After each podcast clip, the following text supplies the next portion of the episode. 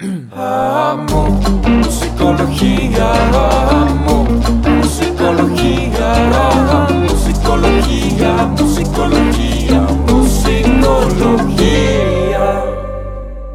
Buenos días, buenas noches, buenas tardes, buenas mañanas, madrugadas o la hora que sea. Bienvenidos. A Musicología, una semana más, un episodio más. Y hoy tenemos dos invitadazos, pero de súper, súper lujo. Hoy tenemos con nosotros a Memo y a Maricha, también conocidos en dúo como Espumas y Terciopelo.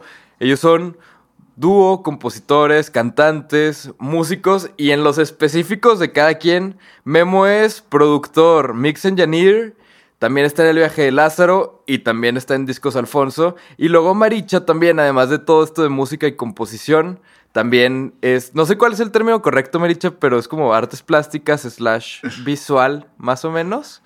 Pero Memo y Maricha, ¿cómo están? Muy, bien, muchas gracias. ¿Ustedes? Muy bien, yo no me quejo, yo no me quejo. ¿Tú, Rego? No, muy bien. Y, y, con esta platiquita que siempre es la escapada de nuestra cuarentena, mejor. Claro. Sí, sí, sí. Qué chido. Oiganme muy Maricha, pues, ¿cómo ven si empezamos platicando de, ahora sí que primero lo primero, y es que son, o sea, son artistas, pero aparte son como artistas multidisciplinarios, ambos dos. Entonces, este, como que cada quien tiene su, su área de expertise fuera de lo que hacen como espumas y terciopelo, ¿no? O sea, como que cada quien tiene su, su área como donde se han clavado más. Entonces, yo tengo la duda de qué los fue llevando como a expandirse a diferentes partes del arte y, en su opinión, qué rol juega el arte en la sociedad actualmente. Digo, me voy a poner deep con mis preguntas porque como que sé que lo que van a responder, aunque sean como preguntas que no tengan que ver en específico con espumas y terciopelo, como que son preguntas que me interesa saber de ustedes como a nivel humano, ¿saben? Va, súper bien. Pues mira, yo, este, em, yo voy a empezar. ¿Tú vas a empezar? yo, Maricha, este, empecé en la música, la música siempre, siempre me ha gustado, entonces como la veía integrada en mi vida, me gustaba cantar y la verdad es que me gustaba mucho también hacer show. Eh, y estuve en una banda, pero después ya cuando realmente me di cuenta de que podía componer canciones y que podía transmitir lo que estaba sintiendo y plasmarlo en canciones, fue cuando Memo y yo estuvimos en San Cristóbal de las Casas, en Chiapas, eh, que estábamos viviendo muchas cosas que nos estaban pues dando una visión diferente de, de, la vida como la conocíamos. Y entonces todo eso lo fuimos traduciendo en canciones sin siquiera pensarlo. Entonces fue algo muy natural. Y bueno, partiendo de ahí es que yo decidí que me gustaba eh, hacer canciones, ¿no? Y que me gustaba sacar lo que sentía por medio de las canciones. Y después, ya un tiempo después de, de estar en Espumas y Terciopelo, Memo y yo juntos, también me surgió la necesidad de hacer algo de manera individual, como de hacer algo en donde no me compartiera tanto. Ajá. Sí, o sea, sí, sí, sí me compartiera, porque al final el arte, pues creo que yo, creo yo que el objetivo final del arte es como salvarse a uno mismo, pero si uno se salva a sí mismo, creo que también es bueno pues Claro. ponerlo al servicio de la comunidad para ver si a alguien más le resuena y le ayuda o le genera algún sentimiento este, o le ayuda a pasar algún momento en la vida. Total, yo empecé a sentir esta necesidad de compartirme desde otro lugar, más individual.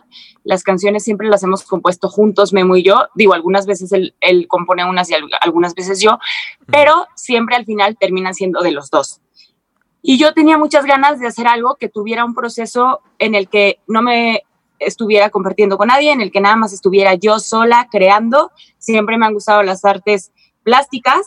eh, y pues me topé con un taller un día que estaba un poco desesperada y no sabía qué más hacer con mi vida y que sentía que necesitaba ese otro mo- este, momento mío.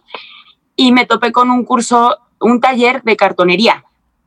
Así es como se llama, como lo que más hago, que es cartonería, mm, que es una tradición mexicana eh, de algunos lo conocen como papel maché, pero en realidad es un poco diferente la técnica. Pero bueno, eh, al final es lo mismo como hacer esculturas con papel.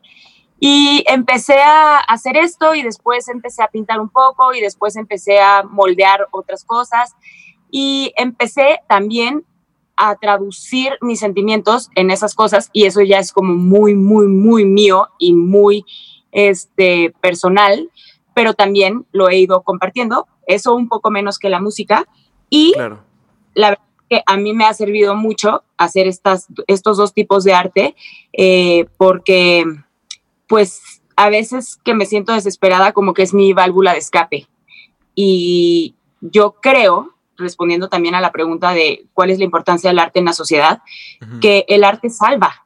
Yo creo que si todas las personas eh, nos dedicáramos un ratito a, ya sea a hacer arte, y a muchas personas no les interesa hacer arte, pero a consumir arte, ya sea canciones, lectura, eh, películas, como todas esas cosas eh, nos pueden ir acompañando en los momentos complicados y en los momentos bonitos de la vida. Entonces yo creo que el, el arte es un salvavidas que está ahí para todos y que, pues como decía hace rato, si a mí me salva el arte y me hace sentir mejor, pues ponerlo a disposición de la gente me parece lo mejor que puedo hacer con lo que creo, o sea, con lo que creo de creación. Y también con lo que creo de, cre de creer.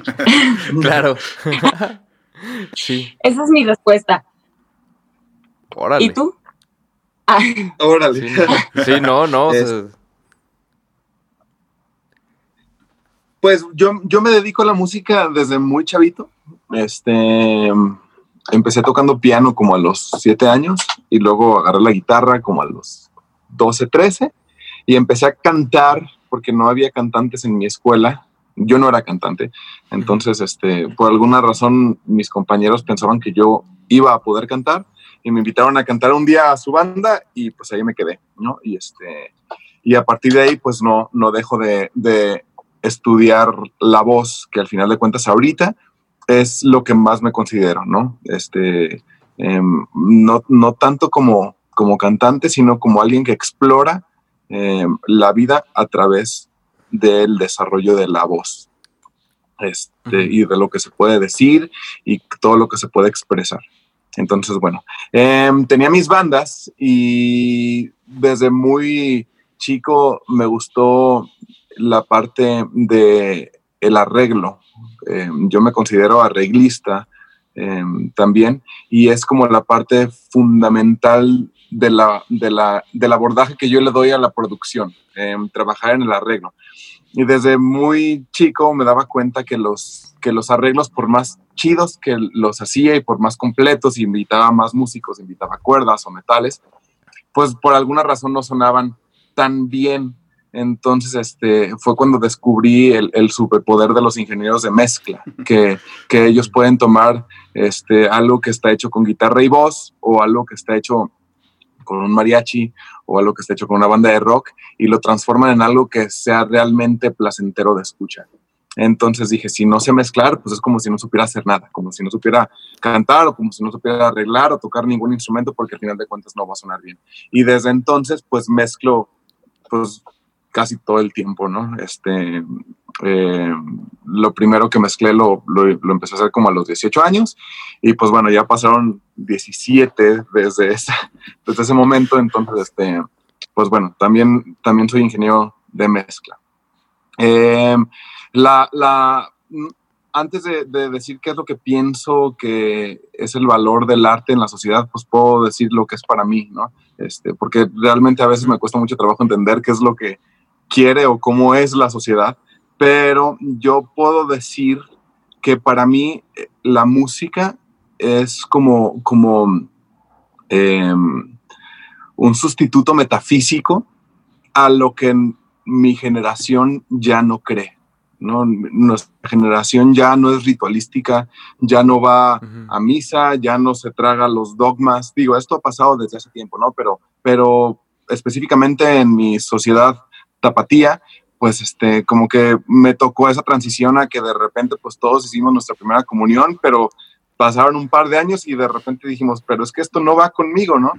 Y este, y entonces, ¿qué, qué papel y qué lugar tengo en el mundo si ya no hay como este, este rol espiritual que también es bien importante, ¿no? Entonces, para mí la música fue este volver a mí mismo en un plano más profundo, desde el ritual de, de asumir una responsabilidad, de tener una disciplina, todos los días dedicarle a mi crecimiento eh, musical, de entendimiento musical, de ejecución musical, pero también de mi entrenamiento emocional para poder accesar a estas nuevas realidades que puede uno alcanzar a través del arte, ¿no? Y, y, y también accesar a las realidades que nos plantean otros artistas. Entonces, pues bueno, eh, diciendo eso, me encantaría que el rol social de la música fuera el mismo para todo el mundo, pero creo que va muy de la mano de lo que dice Maricha, ¿no? En general el arte salva y creo que es lo importante, más allá de que la gente lo vea como yo, ¿no? Todo el mundo encuentra un refugio en, en las cosas que lee que escucha y, y, lo que ve en el cine y cuando platicas con algún amigo de una canción que te mueve, ¿no? Nos puede unir a un plano que, que el lenguaje cotidiano no nos une. Entonces, bueno, para mí eso es el arte. Pues qué bonito. Y sí, justo, o sea, como que empecé con una pregunta así tan, tan general por lo mismo. O sea, como que sé que los dos son personas que realmente hacen lo que hacen porque les gusta y que realmente se dedican a, a hacer de su día a día como que lo mejor que, que pueda hacer. Y por eso justamente como que quería preguntarle sobre, sobre el arte y sobre cómo es, cómo lo, pues como lo ven ustedes, o sea, cómo se ve desde sus ojos, porque creo que a final de cuentas los dos son personas que, que pues sí, o sea, como que viven mucho del arte para el arte y se benefician de, del arte en muchas maneras.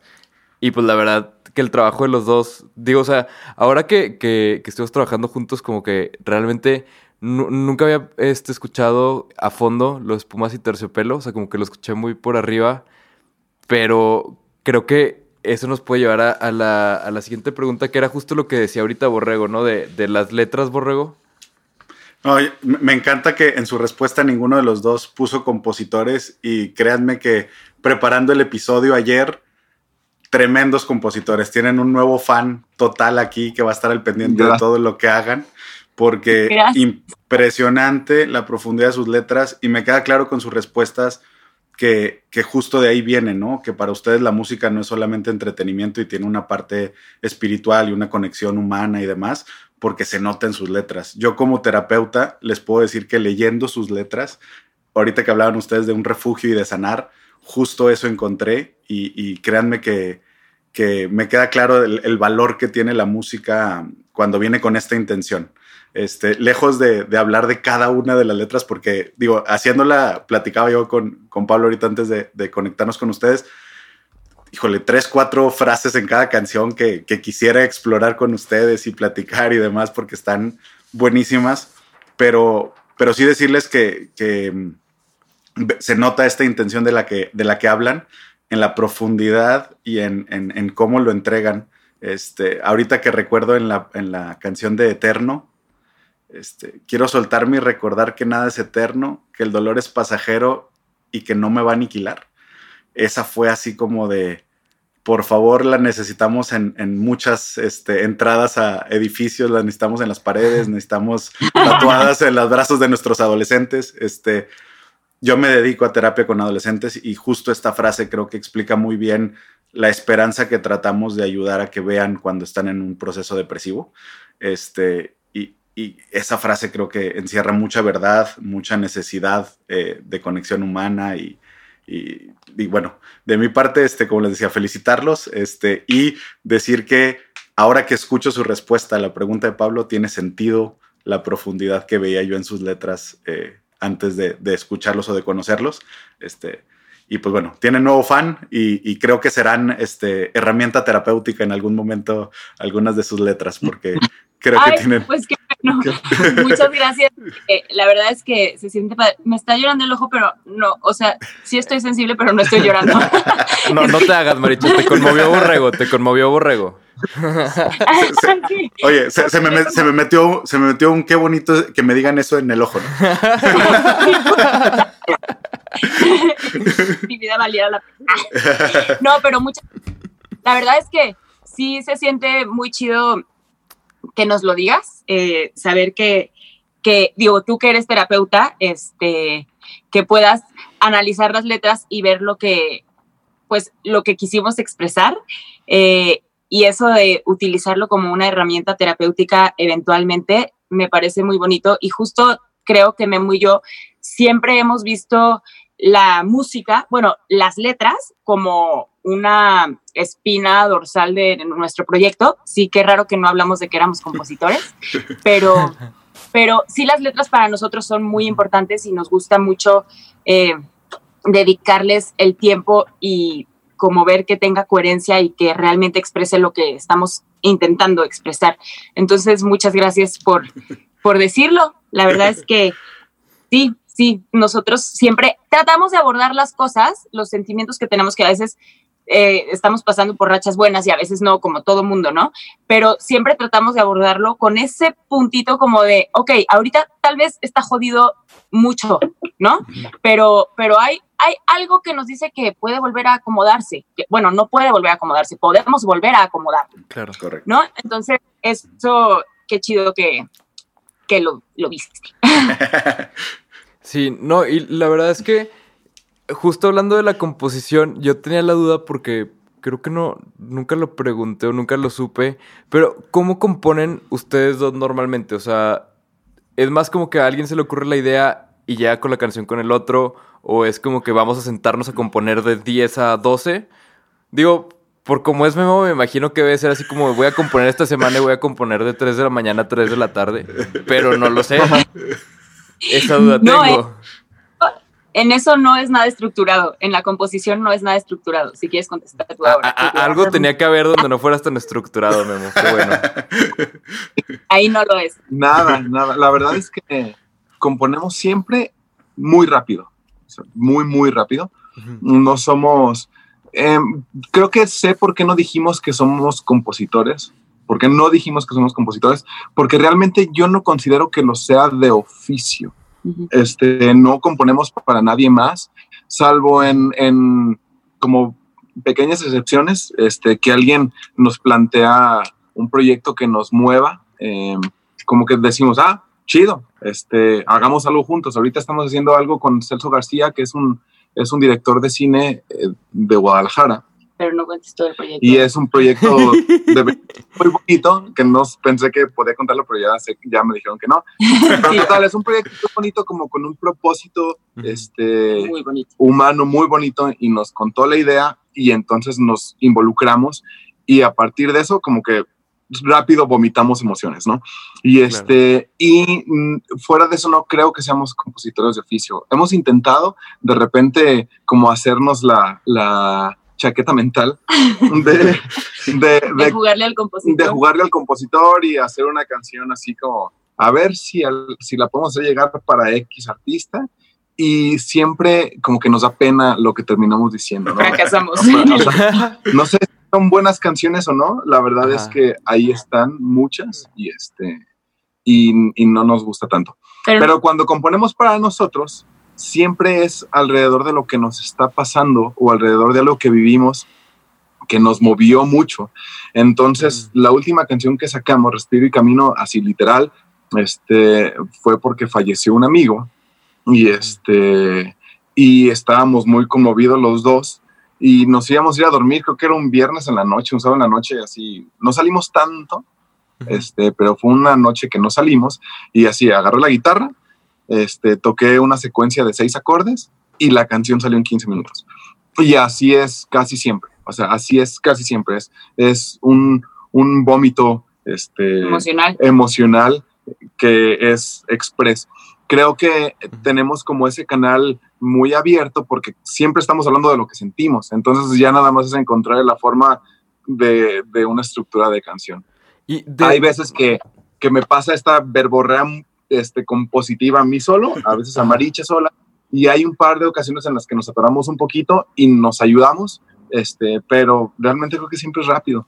Sí, sí, muchas veces es rápido y, y las letras sí son como muy especiales para nosotros, pero sí tiene razón Memo, no es que pensemos hay que hablar de esto, sino más bien cuando ya traemos la emoción cargada en nosotros, entonces como la manera de sacarla es lo natural para nosotros es sacar una canción, pero Claro. si no somos, eh, vamos a escribir del cielo azul y tus ojos reflejados. No. Oigan, y realmente de cuando la escriben así como en este rush express de escribirla y soltar la emoción, ¿qué tanto se modifica a la versión final? O sea, a lo que ya queda final, ¿qué tanto sí cambia o no cambia? Casi no cambia. Mm, Casi siempre se queda igual, digo, al menos como en la estructura. Bueno, la estructura puede cambiar, pero la letra casi siempre se queda Ajá. igual. Ah, Sí, perfecto. de repente hay cositas que le ponemos un asterisco así como esto no nos convence y, y le pensamos Ah. más días, una palabra, una frase, pero no, por eso no. La verdad es que también Maricha tiene una libreta con la que carga y escribe sus ideas y yo también. Entonces hemos aprendido con el tiempo a estas cosas que sentimos que podrían ser valiosas para una canción, anotarlas, aunque no las usemos luego, luego. Entonces luego vamos por la libreta y ahí hay un montón de ideas con la que es fácil volvernos a conectar. Exacto. E incluso las canciones de repente las dejan como guardadas y luego ya las van como sacando conforme las van como que necesitando, ¿no? Porque veía que para el último disco, eh, buena parte de las canciones ya estaban como hechas desde antes de discos pasados. Entonces, Sí. según yo, sí como que por ahí va mucho, ¿no? Sí, este, el- hay una canción en nuestro, nuestro último disco es Pasajeros y la mayoría de las canciones de Pasajeros son, bueno, no, como la mitad de canciones de Pasajeros son canciones que ya habíamos compuesto y que las estábamos guardando y la otra mitad son canciones que sí fueron surgiendo como para ese disco. Eh, y entonces estas canciones que no habían entrado en ningún otro disco era porque sentíamos que no combinaba tanto el sentimiento eh, con, con esos discos pasados. Pero sí, la canción de Miel es de las primeras canciones que compusimos en nuestra vida y es la canción que abre nuestro último disco de pasajeros. Órale. Y después salió la canción de las abejas, que es la canción que cierra el disco de pasajeros y es como la misma canción, este, como cierra el ciclo del disco. Y la canción de las abejas fue la última canción que se compuso, yo no la compuse, la compuso Memo, para, para el disco de pasajeros y ni siquiera existía. Fue, Memo tuvo un sueño, se despertó a las 4 de la mañana muy emocionado, me lo platicó y me dijo, tengo ya la canción y ya tengo el arreglo. Entonces al día siguiente ya habíamos cerrado la producción del disco y Memo le habló a un amigo nuestro que se llama Jorge Aguilar, que es baterista, y le dijo, vente, échate unas baterías. La verdad, ese día quedó y así, bueno, ya cerramos el disco con, con las abejas. Y pues es, es. Es la canción que cierra el disco, pero la que abre es la de las primeras canciones que hemos compuesto en nuestra vida juntos, que es fue hace 10 años. Entonces sí, son canciones súper de distintos tiempos, pero que al final, creo yo, tienen como atemporalidad en la emoción que carga. Sí, que engloban muy bien como todo el concepto Memo y Maricha, por así decirlo, ¿no? O sea, siento yo. O sea, siento que sí, como que todo queda muy bien envuelto. Oigan, ¿les parece si pasamos a la pregunta del medio? Bueno, igual vamos primero con la pregunta robada. Vamos con preguntas robadas. Y Va. eh, va a estar buena, va a estar buena. Promete. Porque el día de hoy la pregunta robada es de Juan Pablo Corcuera, de Technicolor Fabrics. Y ahí les va la pregunta. Yo nada más soy el mensajero. eh. Yo nada más digo la pregunta y ya. A ver, Va. ¿quién, quién quiere su pregunta primero? Porque tenemos, o sea, tres en total. Una para cada uno y luego tenemos una para los dos. Ok. em, Pues tú primero. ok. ¿Sí? Sí, sí. El ruedo. Yo primero, si quieres. Vas, Va, vas, yo primero. A ver, quiero ver el calibre. Muy bien. A ver, ahí va. Entonces va Memo primero, ¿verdad? Venga. Ahí va. Memo, si mañana te invitaran a una charla a puerta cerrada con Yoda en Tepoztlán, ¿qué pregunta o duda existencial le harías? Y siendo él, ¿qué crees que te respondería? Em, le preguntaría por qué tenemos que encerrarnos en Tepoztlán para tener una plática existencial. Yo las- sí, le, le- le diría que la existencia es en el día a día en tu ciudad, no en Tepoztlán cuando te vas a fumar un gallo. Este, y, y me diría, Memo, razón tener debes.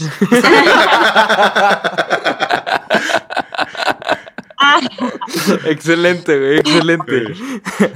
Entonces ahí va tu pregunta. Maricha.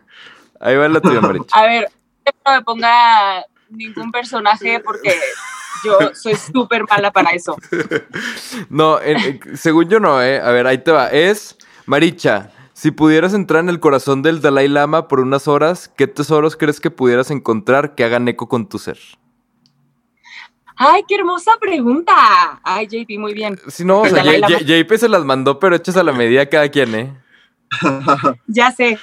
Eh, si pudiera estar por un momento en el corazón del Dalai Lama, ¿qué Ujú. Que resuene conmigo podría encontrar? Ajá, ¿qué Yo creo-? Ajá, ¿qué combinaría conmigo, no? O sea, ¿qué, qué tesoros encontraría ahí que me resuenen? Ajá. Eh, creo yo que, eh, que yo no soy mucho a veces de vivir el presente.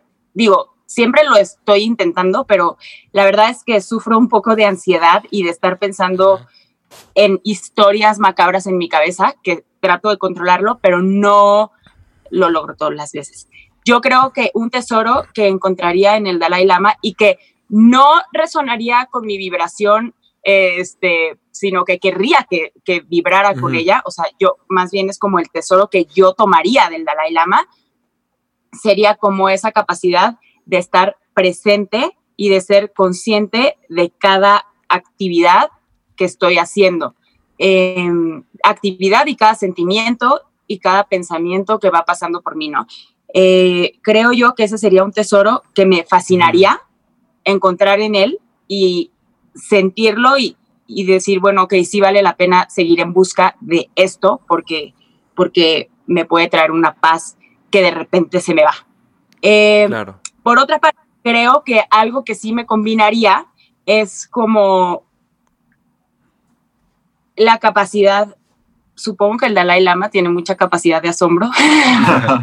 Entonces, creo yo que en ese aspecto sí podría encontrar algo, o sea, sí como este, que me combinara, que podría encontrar en el corazón del Dalai Lama cómo vibra cada vez que ve.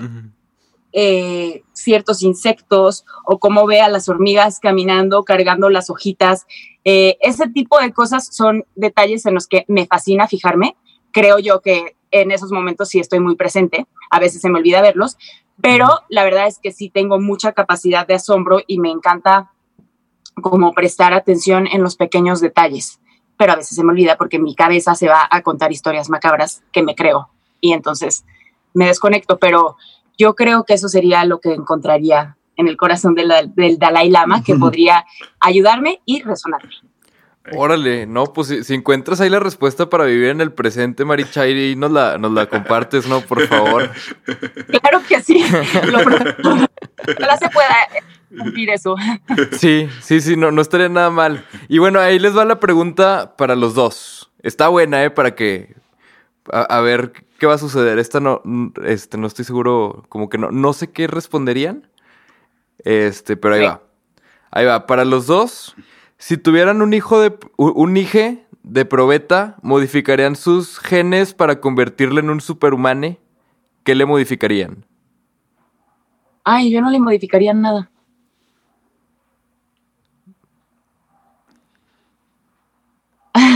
Yo no estoy tan seguro que no. Yo, yo creo que yo no le modificaría nada. A mí me gustaría ver cómo es ese ser y cómo se desarrolla y sorprenderme y poder como, más bien cuando ya esté presente, como yo con el aprendizaje que, que vaya logrando en esta vida, como irle inculcando como las cosas y los valores que yo creo que a mí me sirven o los valores que admiro en otros y que me faltan a mí también. Como intentaría como juntarlo con gente a la que admiro y juntarme yo también con gente a la que admiro y de ahí ir modificando, pero no su genética, sino más bien ya estando aquí, como ir modificando eh, su pensamiento, como ir moldeando su cerebro, ir moldeando su corazón, pero yo no lo, no, yo creo que no le haría nada genéticamente modificaciones para convertirlo en un superhumano. Creo que me interesa verlo como un humano normal con la lucha normal. Eh, yo lo haría inmune a, a las enfermedades que nos dan como, como sarampión y Al coronavirus. viruela, al coronavirus. Bueno, sí, eso sí es cierto, Claro. porque así ya no le la vacuna. Exacto, para no tenerlo que vacunar. Justo estaba pensando en eso. Bueno, sí, esa es una muy buena respuesta. Creo que sí podría ser esa modificación genética. Sí. ya me com- Sí, uh, esa esa es buena idea. No, no había pensado en esa. ¿eh? Yo también como que me fui más por el lado de pues un super, o sea, hacerle un superhumano, pues yo dije, pues no sé, que huele o no sé. sí. Pero ¿Viste? sí. ¿Viste la película de Gattaca? No, ¿cuál es esa? Es una película de Ethan Hawke y Uma Thurman que es como del 97, 95 Ajá. y es en una sociedad futurista, distópica. Bueno, eh, no sé si es distópica o no, pero pero ya ahí todo mundo es genéticamente modificado. Y, este, Mm. y existe como la, la corriente de los naturalistas. Y, y los papás del personaje principal, que es Ethan Hawke, eh, tienen a su primer hijo, que es él, y no le modifican nada. Y sale de visión débil, y sale del corazón débil, sale no tan inteligente como toda la gente que ya está modificando a sus hijos. Entonces los papás tienen tantas broncas con este primer hijo que el segundo hijo sí lo modifican y es perfecto. Y trabajan en un lugar que es como la NASA. Y él, y él entra ahí, el, hij- el- el segundo hijo entra ahí. Ajá. Ethan Hawke no puede entrar ahí porque no da las calificaciones y ni siquiera lo califican a partir de su capacidad, sino a partir de exámenes físicos. Como ya es débil, no lo, no lo dejan entrar. Y el güey se dedica a limpiar el mismo lugar donde el hermano trabaja. Total, hay una parte bien chida en la película No vas a contar todo. no voy a contar todo, obviamente no.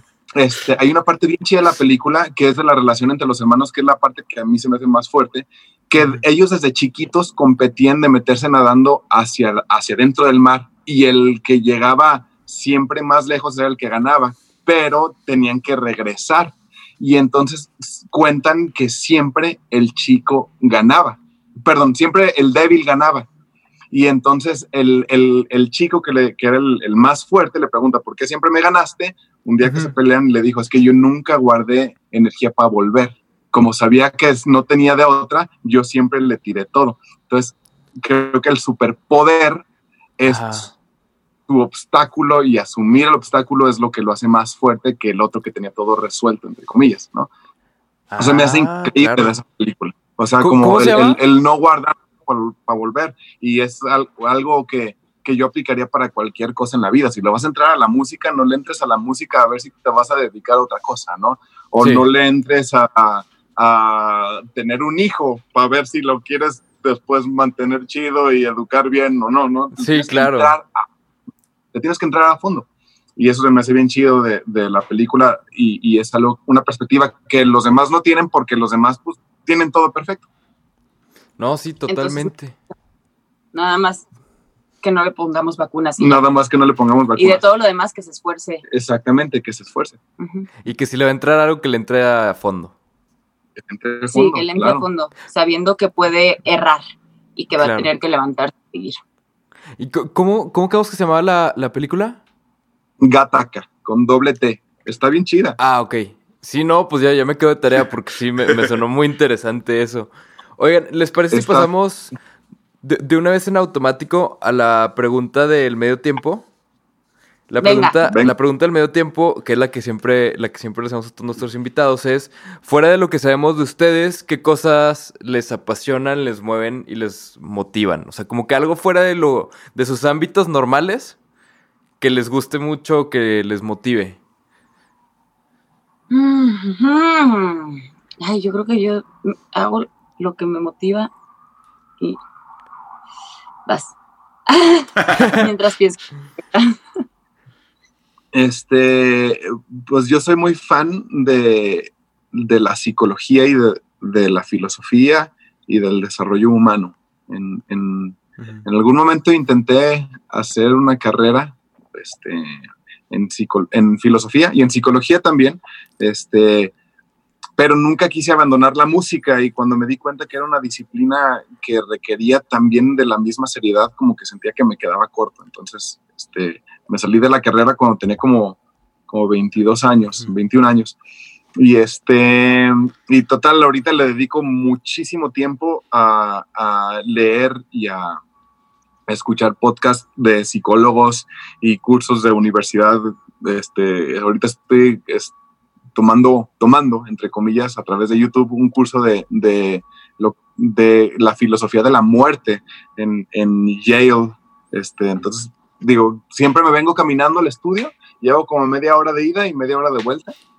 Este, media hora de venida, media hora de vuelta, y, y pues aprovecho esa media hora para escuchar cosas que me interesan. Órale. Sí. Eh, ¿Tú, Maricha? ¿Digo? Sí. Yo, eh, pues la verdad es que de verdad, de verdad, de verdad, de verdad, sí, o sea, no tengo nada que no haga.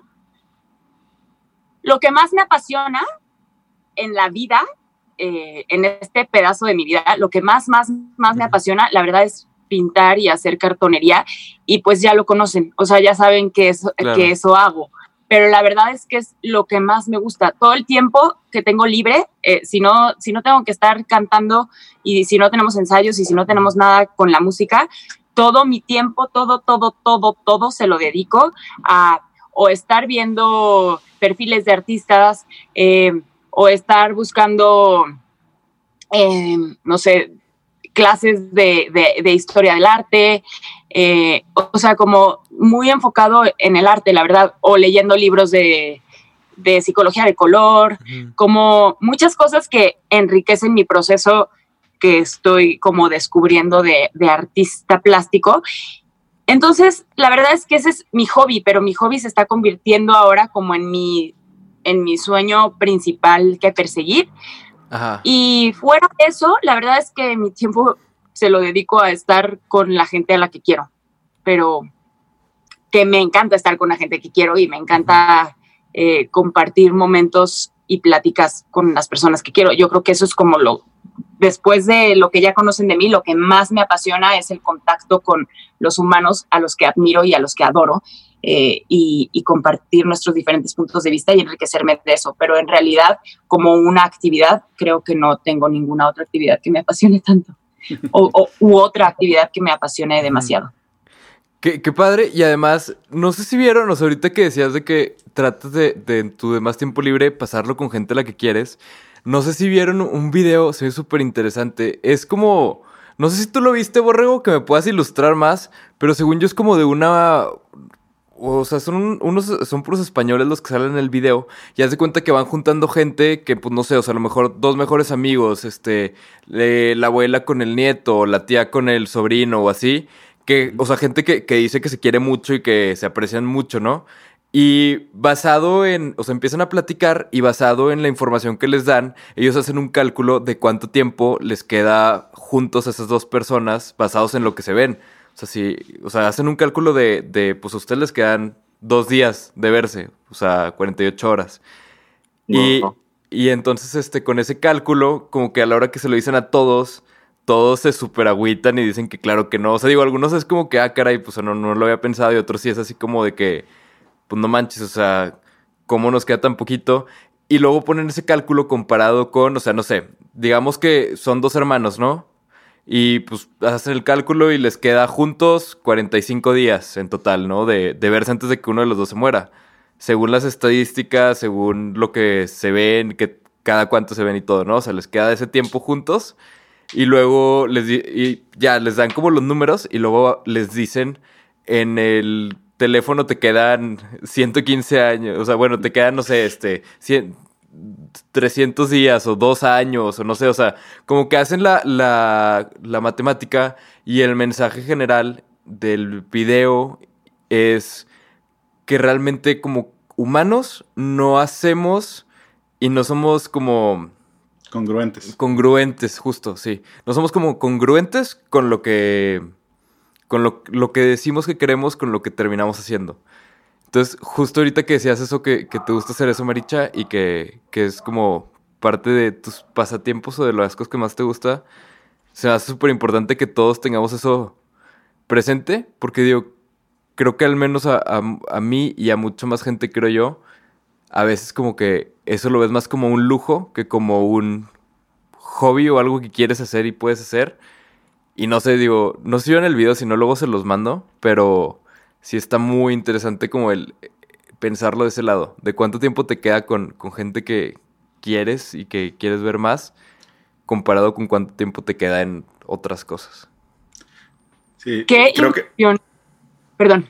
no, que- creo que sí es bien importante esto de, de- de considerar que no somos este, eternos, por un lado, que nuestra mortalidad, y ahorita hablaba Memo de, de esto que le está interesando, creo que la, la mortalidad desde el punto de vista filosófico nos aporta mucho y creo que es muy buena maestra de vida el entender que no somos eternos para aprovechar nuestro tiempo, sino lo desaprovecharemos más de lo que ya lo hacemos. Y, y creo que aunque suena raro, eh, sí subordinamos las cosas que menos, eh, la- las cosas que más importan a lo que menos nos importa. Creo que vivimos en una sociedad donde el pasatiempo se convirtió en lo que hacemos en vez de lo que hacemos mientras pasamos el tiempo entre una actividad y otra. Ya se convirtió como en la actividad en sí. Y creo que ahí está donde platicábamos la vez pasada, ¿no? La, la diferencia entre quiero y necesito y cómo la, la misma pandemia nos ha ayudado a como reacomodar esas cosas. Pablo lo decía la vez pasada de la importancia o la necesidad de un abrazo, este, que no lo sabíamos hasta esta pandemia en muchos sentidos, y, y cómo este, cosas, eh, objetos y otras actividades nos dimos cuenta que les dedicamos mucho tiempo y no eran tan necesarias, llevamos tiempo sin hacer muchas de ellas y no, no hizo diferencia en ese sentido. Entonces, bueno, esperemos, eh, como dice Memo, interesado en el crecimiento personal, este, que nos lleve este, como decías en Gataca, ¿no? Que eh, esto que estamos viviendo, que pareciera un problema, sea la razón de nuestro crecimiento y sea la oportunidad de, de verlo así, desde la forma que estamos viviendo ahorita, la, la propia muerte y que no somos eternos y aprovechar nuestros, nuestros momentos, ¿no? Totalmente. Sí, la verdad es que a mucha gente, creo yo, eh, que le da miedo pensar en, en la muerte y pensar en que, pues, algún día nuestros seres amano- amados eh, se van a ir y pues uno mismo, ¿no? Pero bueno, cuando uno mismo se vaya, pues no, no va a tener ese duelo. Sí. Creo que le tenemos miedo al duelo. Yo, personalmente, como es algo que tengo muy presente, como el que vamos a ser finitos y que, entonces como a la gente a la que quiero, siempre intento abrazarla un montón. En este tiempo de pandemia, pues al menos como hacerle así, como, como mandarle como la energía de mi abrazo, este, a la, como, justo como diciendo, pues quién sabe, ¿no? Puede ser que sea la última Sí. vez. Cada año puede ser el último, entonces como disfrutarlo bastante. Que en ese aspecto sí lo hago como con esa conciencia de que no sé, de ahí a que, a que no me dé miedo que se me vayan mis seres amados, pues obviamente sí, sí es algo que me genera, que me genera eh, conflicto, pero pues sí lo tengo muy presente. Sí, no, totalmente.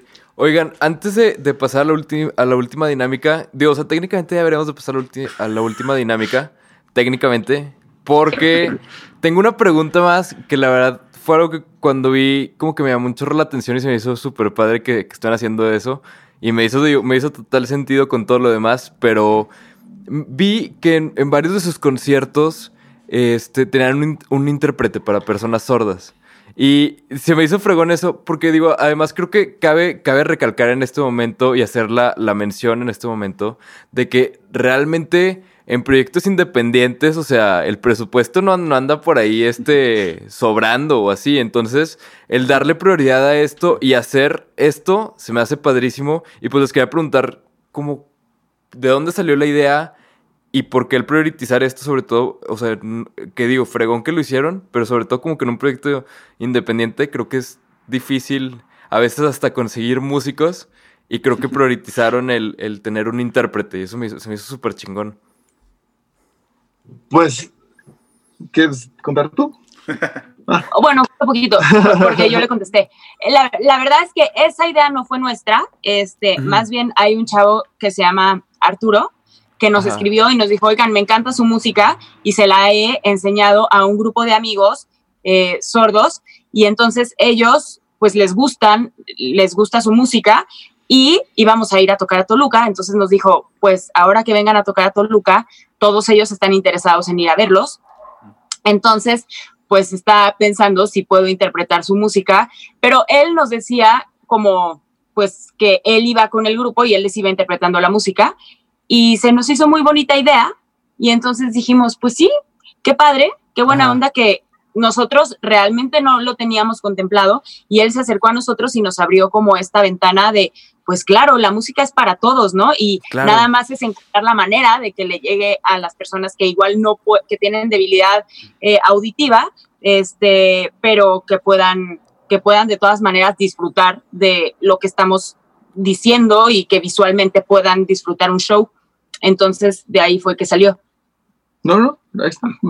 Así fue como salió. Y ya después nos gustó y entonces nos hicimos muy buenos amigos de Arturo y entonces cuando vamos a Toluca, pues él, él se, se suma al, al show para, para ser intérprete. Y la verdad lo hace Órale. con una pasión hermosa. Entonces me encanta voltear a verlo y pues la verdad es que nosotros no sabemos el lenguaje de señas, eh.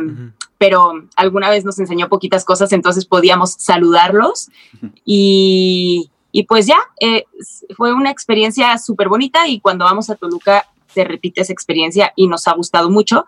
Después también teníamos contemplado como subirlo en más conciertos, pero bueno, sí, justamente también por temas de presupuesto, pues ya este Sí. no, no, se- no se ha podido todas las veces, pero es, ha sido una experiencia súper chida. Órale, pues está súper padre. Digo, como que yo había tenido también esa como inquietud, como de, de tratar de hacer tu música accesible para el que sea que quiera voltear a verla, incluyendo a lo mejor personas sordas, ¿no? Que pues, a lo mejor no es lo primero que se te viene a la mente, sobre todo porque digo, no sé ustedes, pero al menos yo como músico y así, es mi pesadilla, o sea, no, no sé, o sea, como que no, no me lo puedo imaginar, porque pues todo lo que hago depende de eso y todo lo que hago va por ahí, ¿no? Entonces, como que a la hora que vi que, que est- estaban haciendo eso y que le estaban dando prioridad a eso, se me hizo padrísimo. Y, y sí, o sea, ojalá y conforme siga creciendo el proyecto, vayan pudiendo llevarse a Arturo con ustedes a más lugares para seguir interpretando la música, porque aparte siento que debe ser una experiencia increíble ver tus palabras interpretadas en lenguaje de señas. O sea, yo tampoco tengo ni idea del lenguaje de señas, pero siento que el, el- el hecho de ver tus composiciones interpretadas en lenguaje de señas debe estar genial, me imagino yo, definitivamente. Oye, yo, yo Pablo, Sí, me quisiera aventar también una, una anotación al pie del, de la página antes de pasar a la última sección para no quedármela. Este, compartirles que me hicieron cambiar mi lenguaje y entender un poquito más a mi hijo de tres años, de ayer a hoy. Este, tengo un hijo de tres años que se llama Pablo y escuché la canción de Gigante Uy, y cambié mi lenguaje porque entendí que cuando yo le decía a Pablo y se lo decía, cuando tú seas grande vas a poder, cuando tú... Y, y Pablo alguna vez me dijo que no quería ser grande, como que no le gustaba lo, lo que le estaba ofreciendo, lo atractivo, no le pareció atractivo.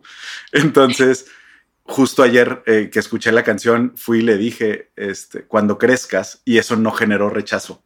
Entonces, eh, por lo menos me hicieron para mí cambiar mi lenguaje hacia mi hijo y ya no le voy a decir cuando seas grande, sino ahora será cuando crezcas, porque la canción tiene esa frase muy poderosa que creo que sí, este, el ser adulto en nuestra sociedad o cómo lo pintan o lo que dicen que debe de ser, pues no pareciera atractivo y no es algo que la gente quisiera aspirar a hacer.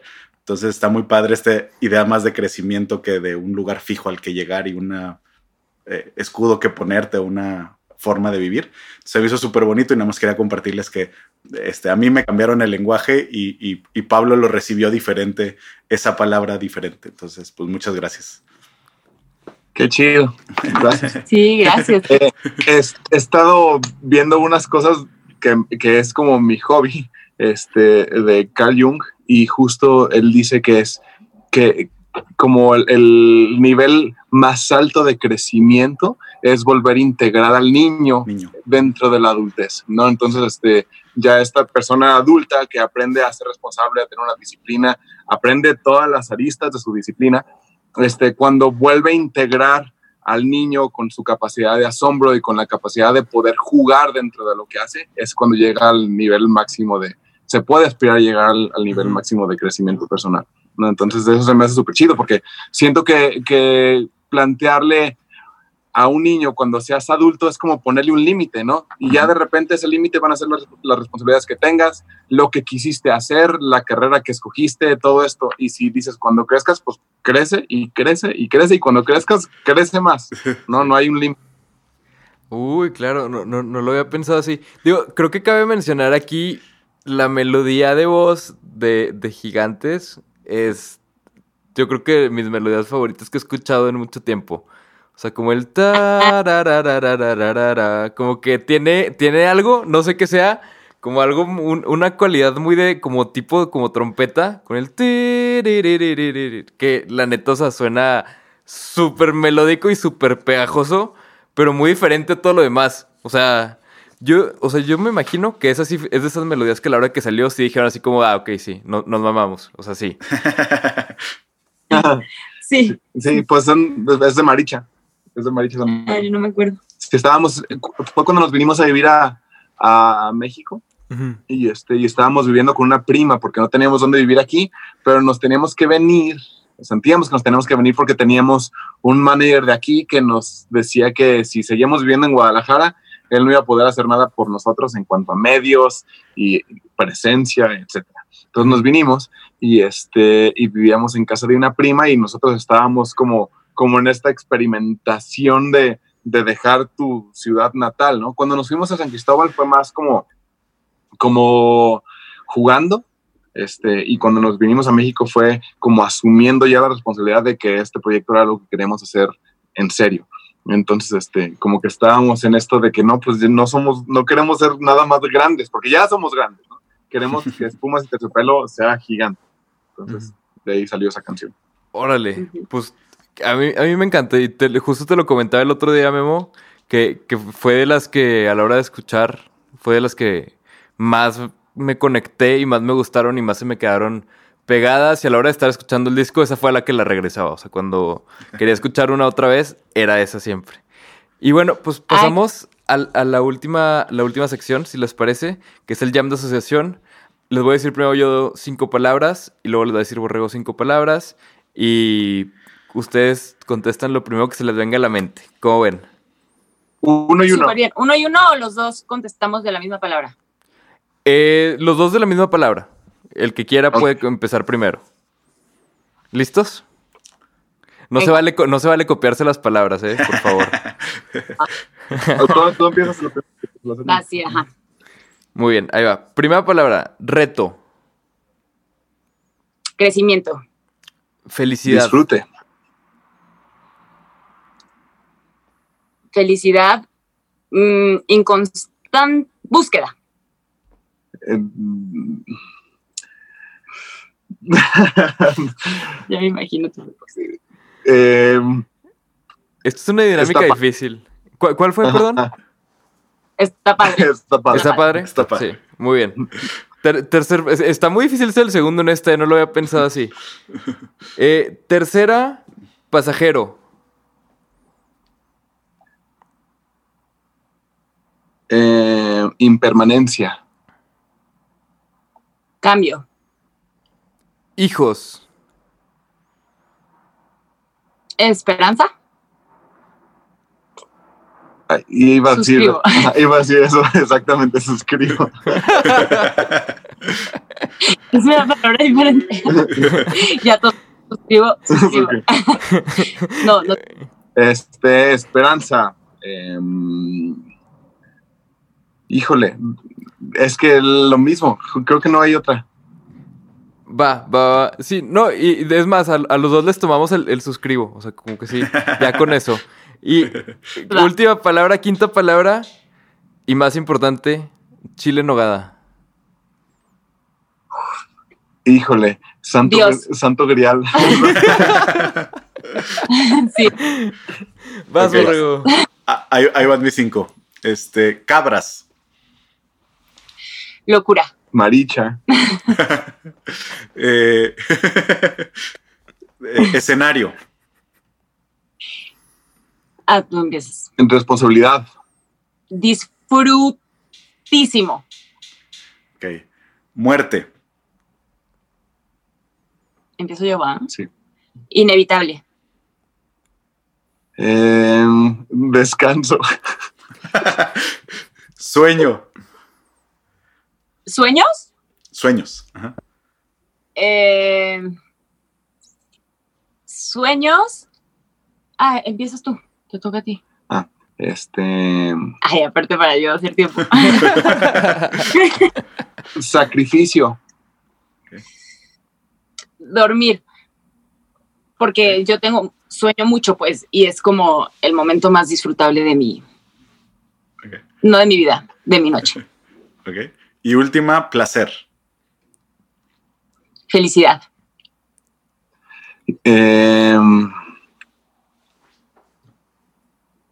Híjole, Híjole. híjole. Placer.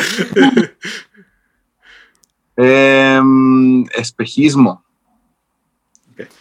Yo creo que en eso Memo te vamos a hacer válida el, el híjole. Me, me pareció más sincero el híjole, güey. Sí. Sí. Yo, yo, cabe mencionar que yo con cabras yo hubiera pensado en Poncho y en sus habilidades ocultas. Exactamente. Claro. Claro, claro, claro. Oigan, pues creo que ya, o sea, digo, nos pasamos ya del tiempo normal por mucho. Era de esperarse, ya sabíamos que nos íbamos a pasar del tiempo normal. Este. Y pues nos quedaron todavía muchos temas, muchas cosas que platicar, pero pues les agradecemos muchísimo por habernos acompañado. Les agradecemos mucho a la gente en su casa. ¿Quieren dar sus redes? ¿Cómo los encuentra la gente? Digo, yo podría decir que como espumas y terciopelo en todos lados. Y creo que así los encuentran en todos lados, básicamente. Sí, tal cual, en todos lados como Espumas y Terciopelo, también en plataformas digitales si quieren escuchar nuestra música, Espumas y Terciopelo.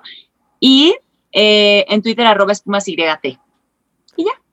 Y si quieren ver tu trabajo como, como de cartonería, Maricha, ¿dónde te buscan? Este, si quieren ver mi trabajo de cartonería, bueno, está mi Instagram que es ay, María de la Marea. María de la Marea. María guion bajo de la Marea. Ajá, María guion bajo de la Marea.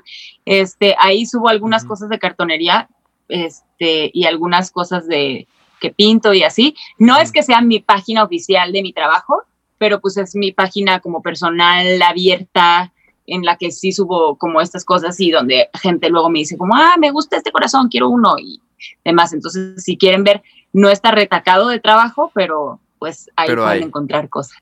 Lo hay. Claro, perfecto. Y tú, Memo, estás, bueno, todavía estás en el viaje de Lázaro, te pueden escuchar en el viaje de Lázaro, te pueden ver en el viaje de Lázaro y también este, el estudio y tu página personal que está demasiado fácil, o sea, literal, tu, tu username es Memo Andrés, o sea, no, no sé en qué año lo buscaste, güey, pero para que estuviera disponible Memo Andrés, yo le voy a que acaban de fundar Instagram, casi, casi, güey. ¿Sabes qué? Fue hace como dos años y medio, no tanto. Yo nunca he sido como tan, como, no sé, no las he podido incorporar las redes a mi vida tan fácilmente. Entonces siempre llegaba tarde a todo y Ajá. me sorprendió bien. Porque en Gmail tengo que es Memo Andrés G de García, mi segundo apellido. Entonces, este, no, no, no lo logré ahí, pero en Instagram se logró. Y, es, y eso es como un landing page para todo. Ahí está, te metes a Memo Andrés y está Espumas, el viaje de Lazo, Lazo Estudio y Discos Alfonso, que son pues, los proyectos en los que se participa. Lo- los principales, en- entre muchas otras cosas que se hacen entre horas y a deshoras, ¿verdad? Sí, sí. No, pues excelente. Pues les agradecemos mucho. Nos vemos la próxima semana con otro episodio. Y pues nada, ¿algo más que quieran agregar? No, muchas gracias. Nos dio mucho gusto estar aquí. Un gusto Felicidades por- aquí. No, está súper chido. Muchas Está gracias, chido. muchas gracias, mi Memo. Pues gracias, nos vemos la próxima semana. Nos vemos. Bye. Hasta luego. Ay, gracias.